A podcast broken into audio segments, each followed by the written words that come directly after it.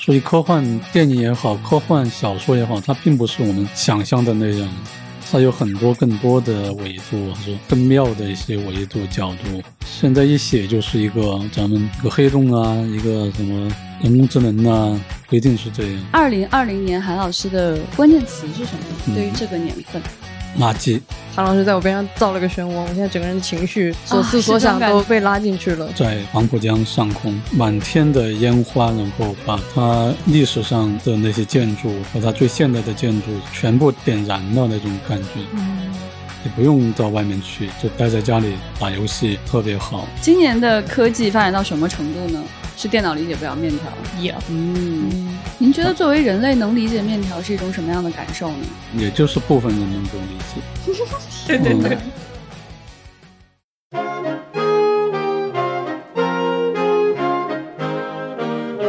欢迎收听喜马拉雅和丢丢科幻电波联合推出的《请回答2020》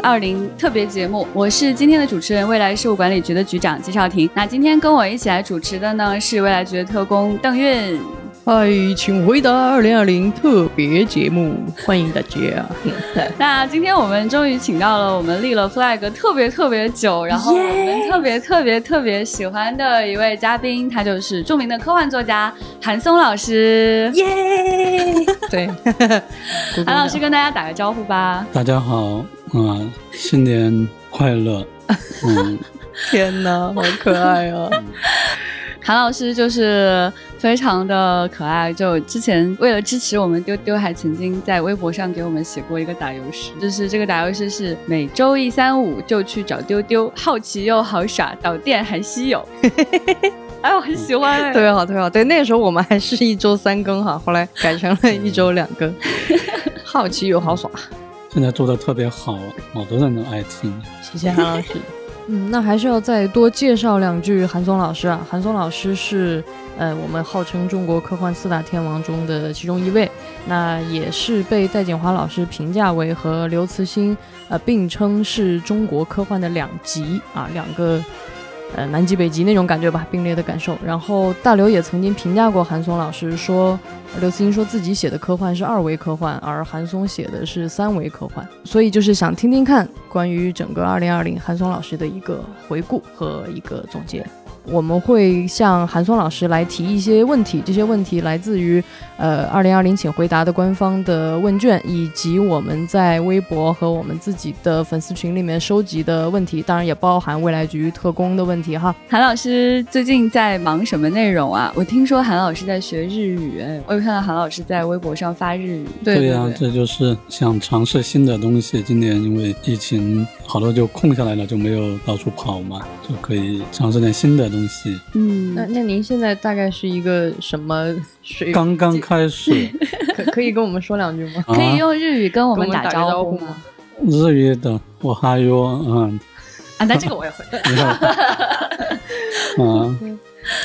我看到您发的微博的内容被日本的网友转到 Twitter 上，对啊然后他们告诉日本的网友说，就是中国的科幻作家韩松最近正在用日语发微 博， 对对对。嗯然后范本又把这个给截回来，形成了一个啊一个套娃。转发套娃。啊，是吗？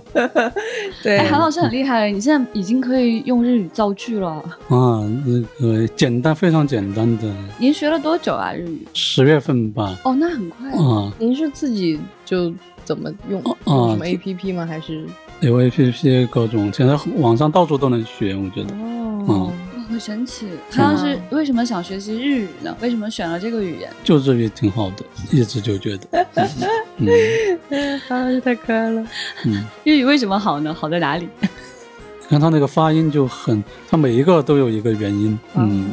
啊一乌哎哦，每一个都有个元音，单词里面，好有意思。因为有原因，所嗯以很可爱吗？对啊，以后可以看日本的恐怖小说了。哦，果然是以这个为目标的。对，嗯 这个很有意思，可以期待一下。嗯，很期待。刚才韩老师来未来局的时候啊，那个一片欢腾跟热闹啊，对哦，这就大家都特别热情的冲上来，想要看一下嗯韩老师。对，我们可以提供一个背景信息，就是韩老师今天来到局里的时候呢，我们正好 在用小岛秀夫送给刘慈欣的 PS 在玩 CDPR 送给我们的二零七七，然后给韩老师看。 然后我们昨天有一位小同事刚刚入职，然后今天他突然就承担起了要给韩老师打游戏的任务，因为他打得好。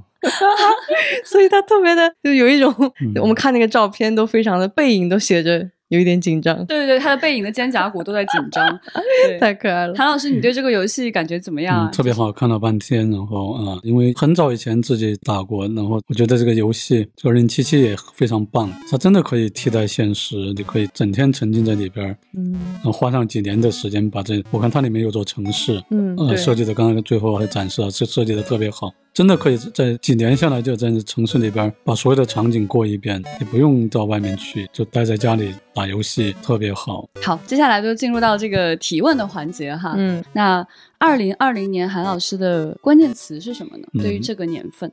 垃圾，哎猝不及防， 我还以为韩老师会沉思一下，然后用他那个慢慢的语调说一个类似于什么东西，结果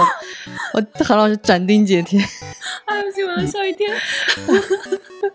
就韩老师这个还，求解释，对对对。但是有一种不用展开讲讲的感觉。哦，好想听啊！我想听韩老师，就是为什么选这个词？我觉得就这一年最大特点就产生了大量的垃圾。我认真的在想，韩老师是怎么定义“垃圾”这个词的？嗯，嗯就是您会觉得什么是垃圾，或者您对这个“垃圾”这个今年你想要说的“垃圾”这个词是怎么来定义？垃圾就是源源不断的生产的一种，从一个主体上面不断的流淌下来，然后剥离出来的一些碎屑，然后它会很快的泛滥的一堆一堆的这种东西，但是同时有很多人围上去，从里面拨弄东西出来，然后吃掉，还会把它给收起来，然后去卖钱。嗯，我哦我感觉得受到韩老了，师我的感觉意象很对很犀利，但是非常真实，对对对对，这就是我觉得就是今年的特点。很真实。嗯，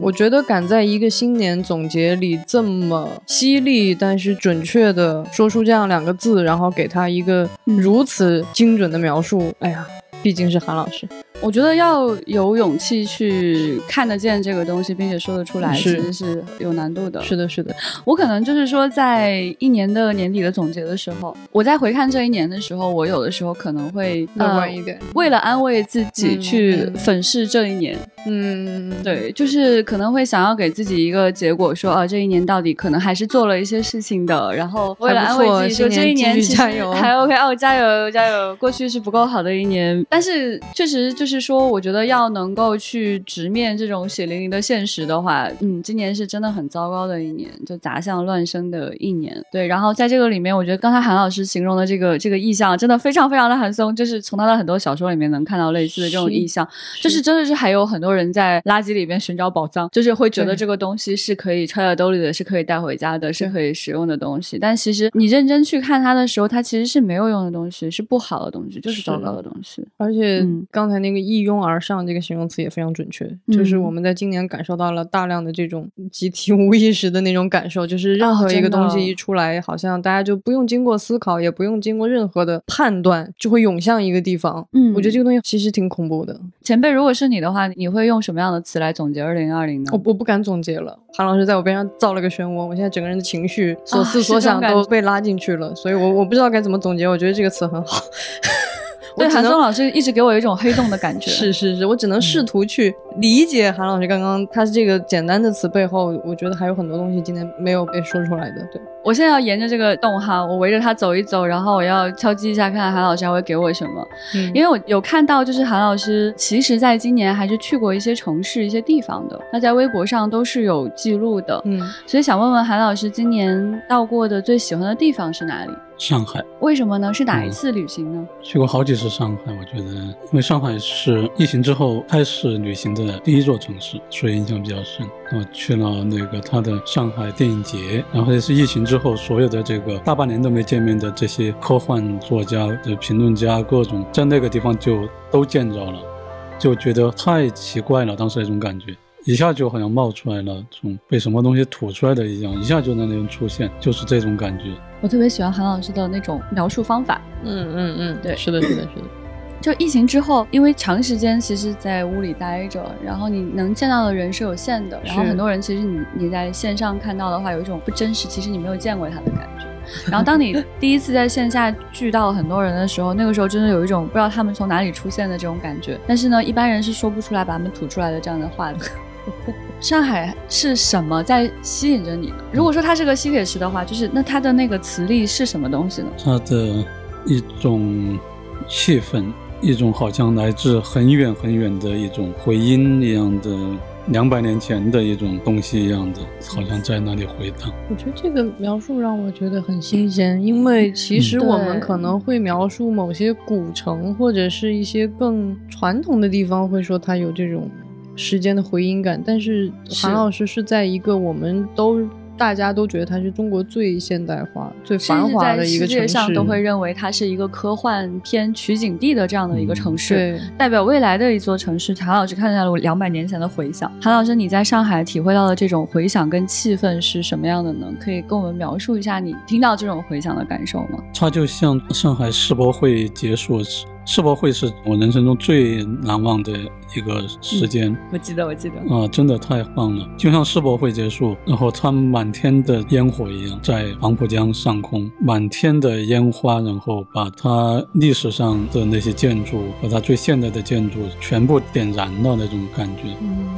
我喜欢这个意象。这个烟花我是有这个看到了对吧，对然后那就一是瞬间，你脑子里一片空白。开幕的烟花和闭幕的烟花，我碰巧也都看了。所以韩老师在世博会到底体验到了什么样的东西呢？以至于最后的这个烟花让你如此的印象深刻？它最后好像是一个总结一样的，然后把你之前看到的都浓缩在那一瞬间了。哦嗯，，以前看到好多好多馆，有各种馆，然后它有各种色彩，从那个沙特馆、英英国馆，它也还有德国馆、日本馆、美国馆，嗯啊，包括中国馆那种红色的那种大屋顶，它这一块块的颜色在地下停着的，然后突然到了最后，它都全部腾空而起了，汇到一起了。我发现我听韩老师讲话，经常会陷在一种意象和氛围里，然后这个是韩松给我们的回响，就是阅读韩松是一个非常奇妙的体验，我觉得我们这期节目的气氛特别的一定跟别家的新年不一样吧？对，就是甚至在丢丢科幻电波的历史上，我觉得也没有出现过这样的气氛，我觉得对很眩晕。对，眩 晕啊，是这个词。对，所以在听电波的此刻的朋友，如果你们也有类似的感受，就欢迎你不要去抗拒它，你跟我们一起晕一晕哈，感受一下这个天旋地 转。接触韩松老师的文学作品是我在中学的时候，嗯，然后我应该看的就第一篇是地铁，之后先后顺序应该是这样，后来就看了那个《深渊》，《深渊》那一篇是《红色海洋》的第一篇，嗯就地铁嗯那一篇，地铁惊变是就是地轨道铁三部曲的第一嗯篇。地片，对，对对，我当时的感受就是这个回响的时间是非常长的。是嗯，对于当时的我来说，真的是看了这一篇小说之后，可能一个月、三个月，我还在念叨里面的东西。嗯，我嗯试图在用跟我爸爸，因为那个时候我周围没有人，没有科幻迷啊，就很孤独。然后我在试图在用跟我爸爸沟通的方式，去逐渐理解这个小说里面想要去表达的东西。那个时候的我一定不能说是真的懂了，但是它真的非常吸引我。嗯，它有点像镜子，但是是一面会变形的镜子，对，而且随时变形，是流光溢彩。嗯，对，所以你自己到底看见了什么呢？跟你自己的修为有很大的关系。是这感觉。哎呀，好难啊！才问了两个问题，对，就已经感觉那个气力消耗到了哎一半。对这种对。 好，我们换一个轻松的问题。对，韩老师啊，我看到韩老师天天在微博上翻面条啊。韩老师，二零二零年吃过最好吃的面是哪一家？真的就是今天吃的这个，啊 真的是这个，这个是正宗的担担面了。哦，哇，等一下，因为你点的哪一家啊？我的天，梅梅州东坡，对，那就对了。嗯，今年因为基本上上半年你看都也没怎么出去吃饭，下半年才逐渐开始。然后我吃面都在单位边上，都点单位边上那几家面，其实是都不正宗，都是那种杂糅的一种面。那没办法，你吃两次就要换，然后在这几家里面来回的换。然后今天这个真的很好吃，对，因为我们韩老师是，重庆人，对，所以四川的口味会比较厚味嗯，嗯 嗯嗯。韩老师，你知道我妈妈特别的关注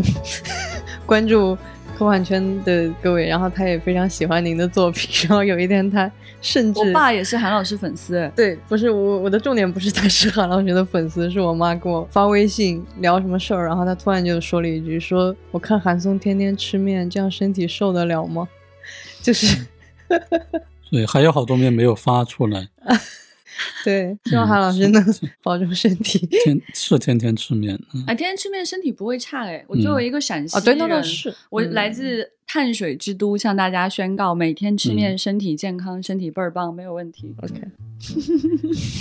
就对，今年最遗憾的一件事情就是我写了一个面的科幻小说，然后有我有陈秋帆，还有夏佳，然后还有一个电脑，还有一个 AI，、哦我们三个都要分别写，一个人截一段，一个人截一段，最后电脑就在中间接龙，然后把这个小说写完。哎嗯，这个电脑是能写作的，我第一个写，我就写了个面条的科幻小说，哦，然后交给那边儿，然后反馈回来没通过，他说电脑理解不了，必须重。知道这个事情，我的天，趣味盎然后就只有重新写，呃，我好就把想这个题材给换了，啊，给我们发吧，我我好想看、好啊，气人呢哦我！也好想看啊，我想看韩老可以师给的我面条对，啊，好有意思啊，听着就好。好有意思对，我是碳水之我都觉来的，得我太计算机爱面理解条不了这个事情的，他绝对理解不了。好有意思。对，韩老师给我嗯们、哦我觉得这个要让目前的写作 AI 理解韩松本来就已经很困难了，嗯啊，因为韩老师的文本的这种我作为人类，我都觉得真的很难。是是是我认识韩老师已经十几年了，我我每天都在琢磨他在说什么。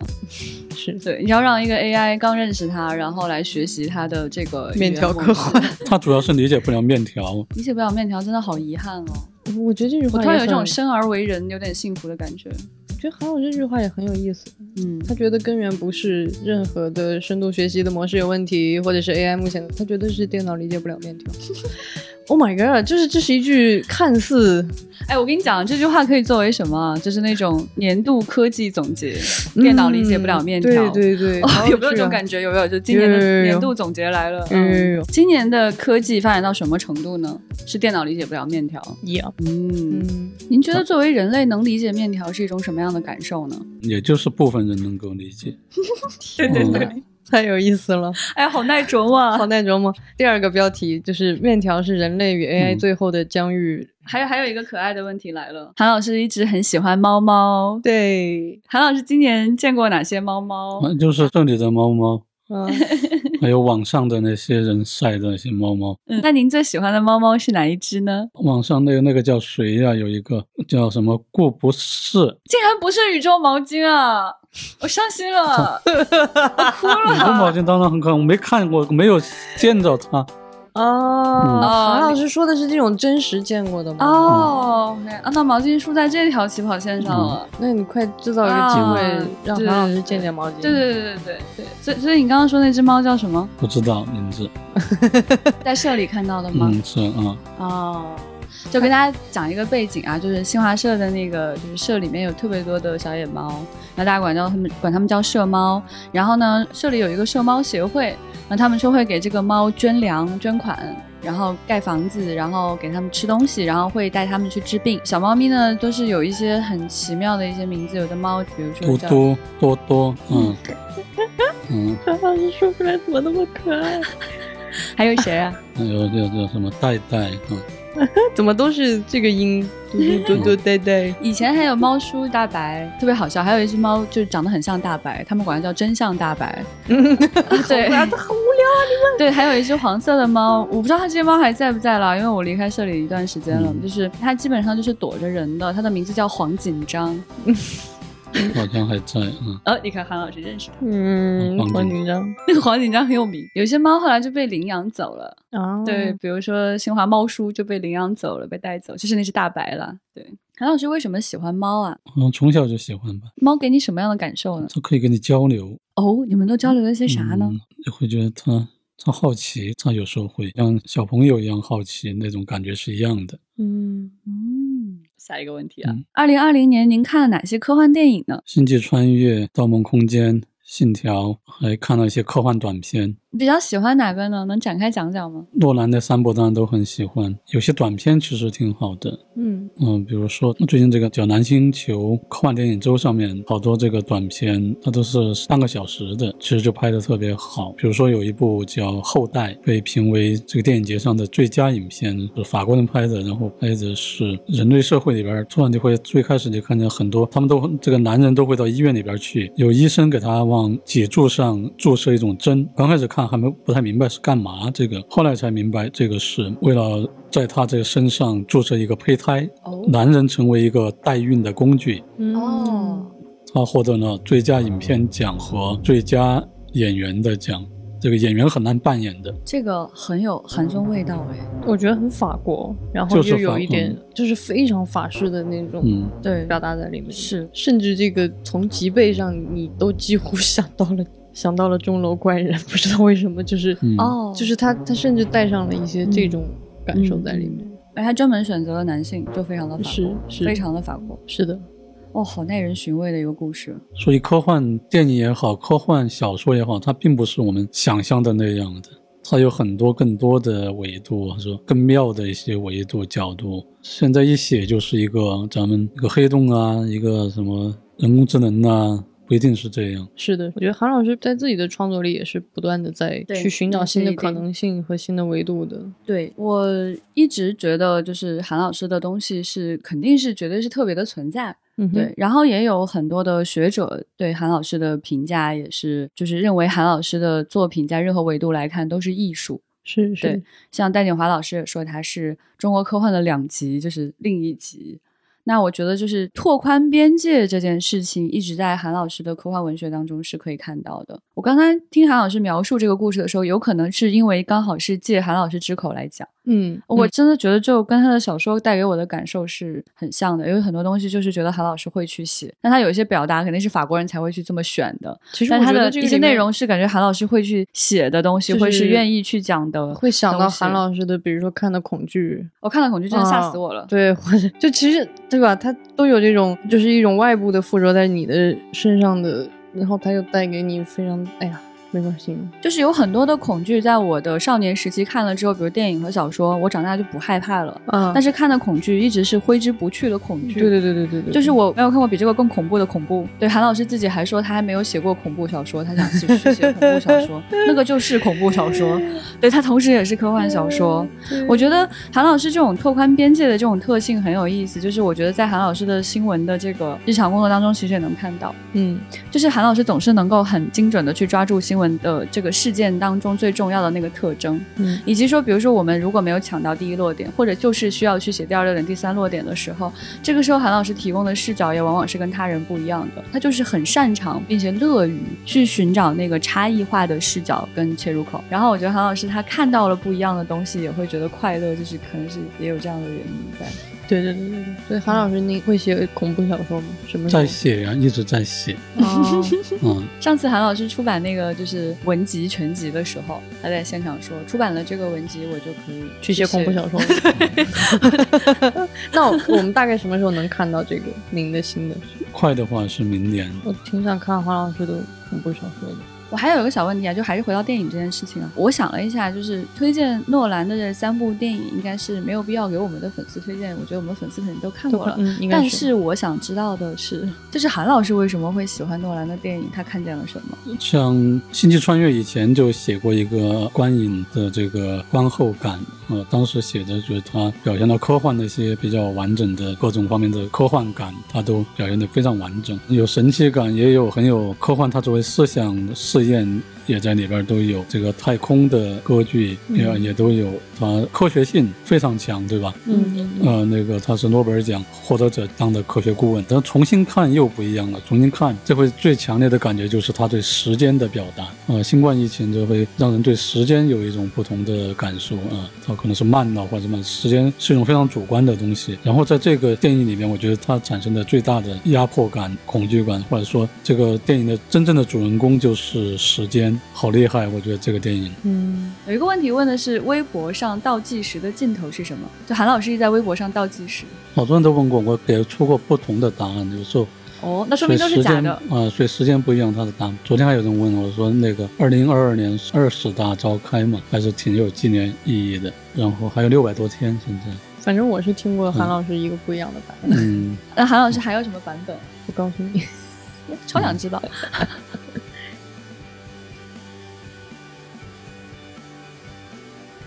不打算回答，朋友们，这不是我们制造的效果，它就是这样一段沉默。韩老师抄起了 手。好，不告诉你们。好，已经回答了你，用这段沉默回答了你。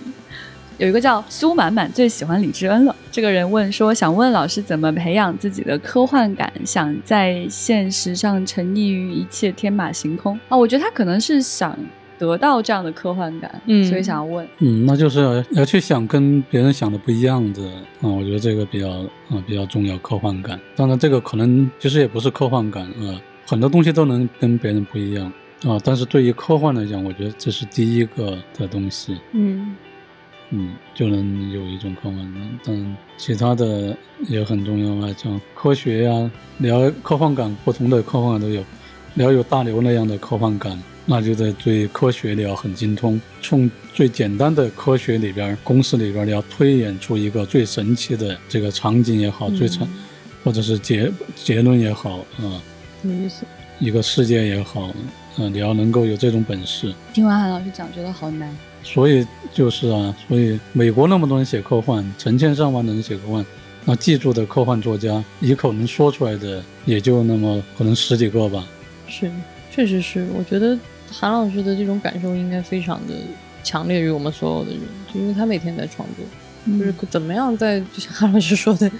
不在垃圾堆里翻找，而是能在垃圾堆之外嗯找到新的东西、新的可能、新的眼光，任何东西吧。对，所以这里有一位粉丝啊，很有意思，他是一位他没有写名字，他叫一位来自喜马拉雅的深度科幻粉丝，深度粉丝应该是非常喜欢韩老师的人。他说韩老师有两个身份，新闻记者和科幻作家，一个是极尽写实，一个是天马行空，日常如何在这两者之间游走？其实很多人都是这样的。那那个陈秋帆是这个在谷歌、在百度，他都当领导， 他怎么游走在这个两者之间？王金康是石做石油的机械的领导，他经常去写一些那个什么基因工程的嗯，科幻小说，它同样存在一个游走的问题。结果啊，这个河西是做什么的？保险啊啊，保险，它不是同样有这个问题？嗯，刘慈欣电脑工程师，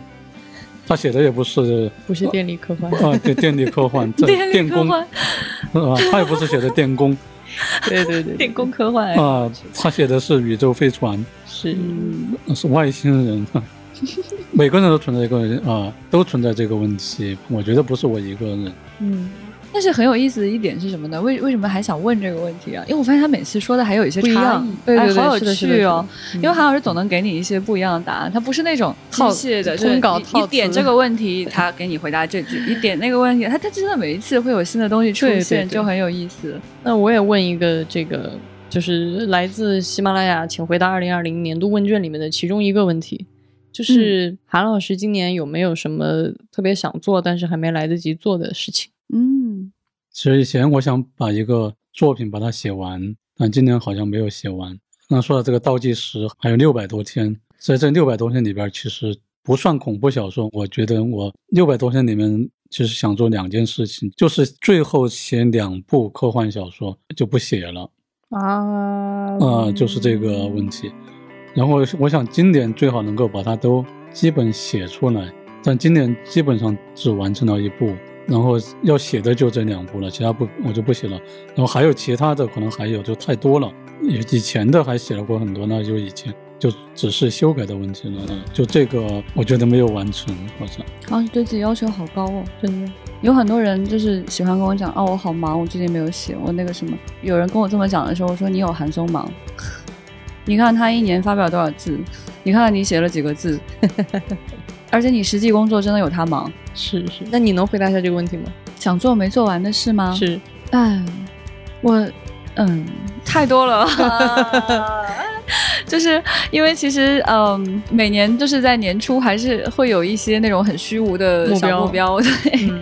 很想做一些事情，然后呃，因为今年疫情的缘故，很多事情都没法去实现。嗯对，比如说就很想继续去学潜水啊，啊，对啊，就是啊还有。啊一直以来都很想去看樱花，不管是去武汉还是去东京都可以，好像今年都不太行。我之前也立过 flag，但可能大家不是很在意。就是我确实很想写小说，但是我确实太忙了。就是我我我 我，打脸了，打脸了，打脸对对了。对对对，啊你刚才怎么说别人来着？对对对对对，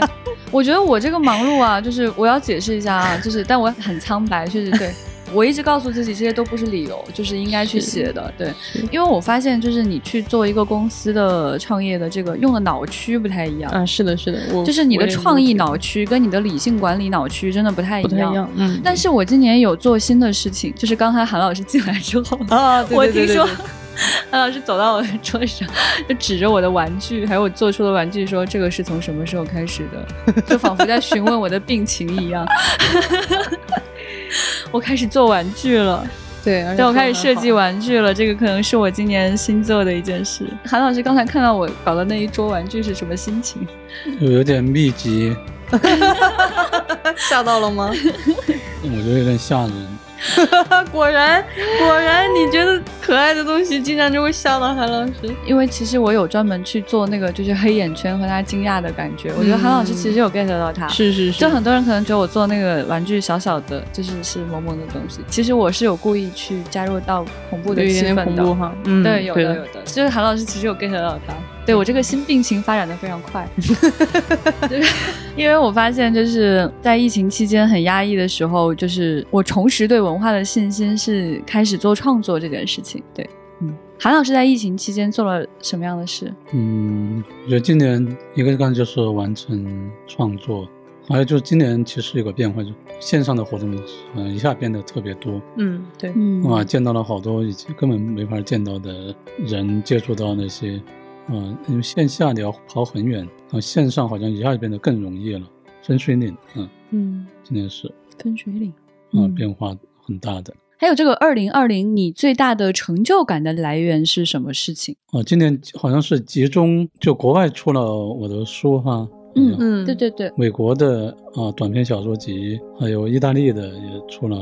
小说集。其实比较大的成就感，要说这方面科幻，其实是有一个，我突然有一天收到一个很厚一本书。哦，突然记起来是好久以前，不知道谁推荐的，我在微在微博里面，不是在微博，在邮件里面，他说要收一篇什么我的短篇是什么呀，天下之水还是什么，后来我没在意就给了，嗯啊，我都懒得去理那个人那那个，然后他今年就把那个出版的书寄过来了。我一看，哎呦，他就是收了世界上所有的这个他认为最好的叫这个幻想小说，哦，哇哦全是有名的。中国人就我一个人，厉害厉害！然哇后上哦，面全是什么这个博尔赫斯，什么哦，卡尔卡尔维诺、哇哦！史蒂芬金，全 Oh my 全是这样的 God，人。天哪我只能说这个人很有品味。这位朋友，你很有品味你很有啊，哎我品不味知道这是谁啊，我当时都没有理，没有怎么理这个还能这样出书好有哦啊意。思然后我就看见，哎，我觉得好荣幸啊，那个。如果让我去选，我可能也会选这些名字。哎，好想看到这本书，回头去找韩老师看一看。嗯，成就感还是很有意思的一件事情啊。我觉得对这个是蛮人生节点的一个感觉的一个东西。是是，对，就不管你完成了一个什么东西，那种那种满足感是作为人类很需要的东西。但是这个就是短暂的，呃，觉得好，哎呀，跟他，就但是就是短暂的，然后很快这个就消失掉了啊，所有的成就感就是刚刚说的回到垃圾的状 况，所以，所以这东西我都没有把它晒出来嗯，啊，他当时嗯韩老师是这样个有一人种被自己就是自己他被是这样垃圾包围了的感嗯觉。，就嗯，我觉得这种自省力是很太可怕了，很尖锐自的己，对，就是我觉对得对日对常人是承受不了这样的自省。真的是，就是很多人很容易沉溺于那个满足跟成就里面很长时间。是，我不禁就想起了前两年有一次戴锦华老师评价过韩松的一句话，我至今印象深刻，而且觉得非常嗯准确。戴老师说，韩松在大声的为我们拉响警报，哦我特别喜欢这个评价。哦，嗯是这感觉，就是你时不时的，当你沉溺在一些，我觉得这感觉很很妙，就是当你你觉得你生活在一个现实世界里，但是有嗯一天你突然去读韩松耀，或者你突然比如说像今天一样，我们突然跟韩老师聊天了，你才突然唰有一种他把你眼前的什么东西给你撕碎了，就是啊，是这样的，你就突然就是有一种哦，真是真实世界在这儿，对真实世界是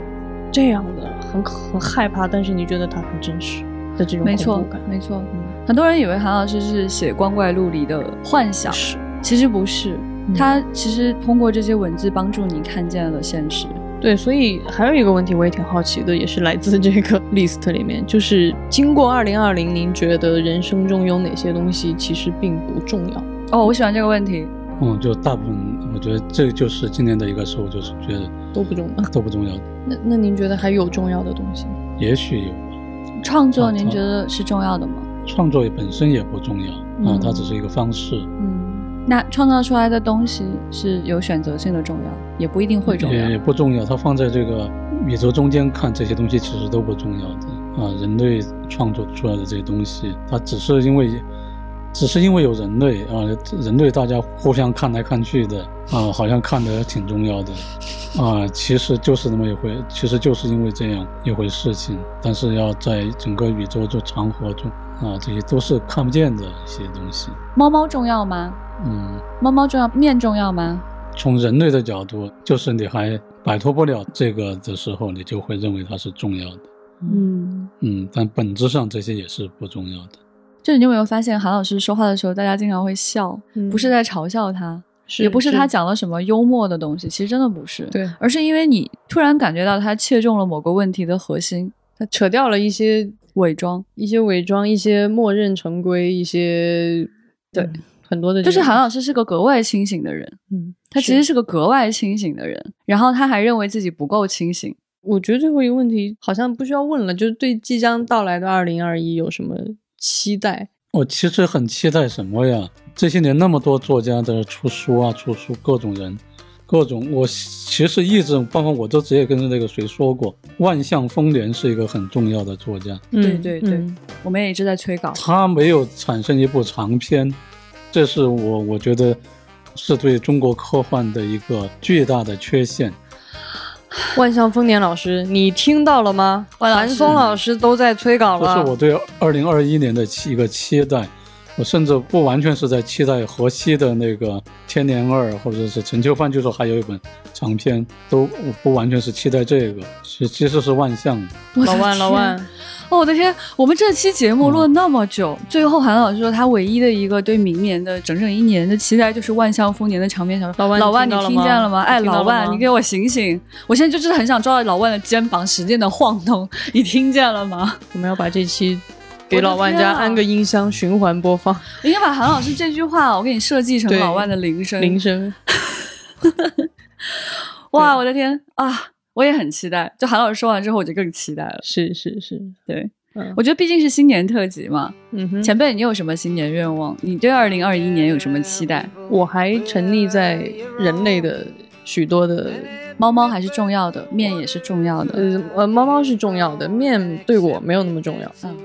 嗯，然后创作对我是重要的，嗯，我觉得韩老师在各个方向上都是很努力的，是就是任何一件事情。是任何一件事情，真的，我就 我体会最深的是，我经常在社里的时候，我有时候也会带一些就是新人，我我会跟新来的记者去讲说，你如果觉得自己已经很努力了，你就看一起采访的时候或者一起开会的时候，你看韩老师打字记了多少东西，嗯你再看你记了几个字，嗯你再想想自己是不是真的已经很努力了。我觉得韩老师这样一个存在，我有幸在生命当中，除了读到他的小说，我在生命当中认识他，他一直是很鞭策我的一个存在。嗯而且他，我觉得韩老师很多时候他教会我很什么是真的温暖，嗯，就是当你不认识黑暗的时候，你是不认识温暖的，你是不认识光明 的。你没有勇气去看黑暗、去认识、去识别它的时候，你又会知道什么是温暖、是光明。我觉得我们这一期一定超特别的，对就是很特别我觉得就横跨那个《请回答二零二零》整个系列，你就没见过这样的气氛。那韩老师有什么？韩老师有就是什么对新年愿望最后想要跟大家嗯讲对的要话要就给祝福是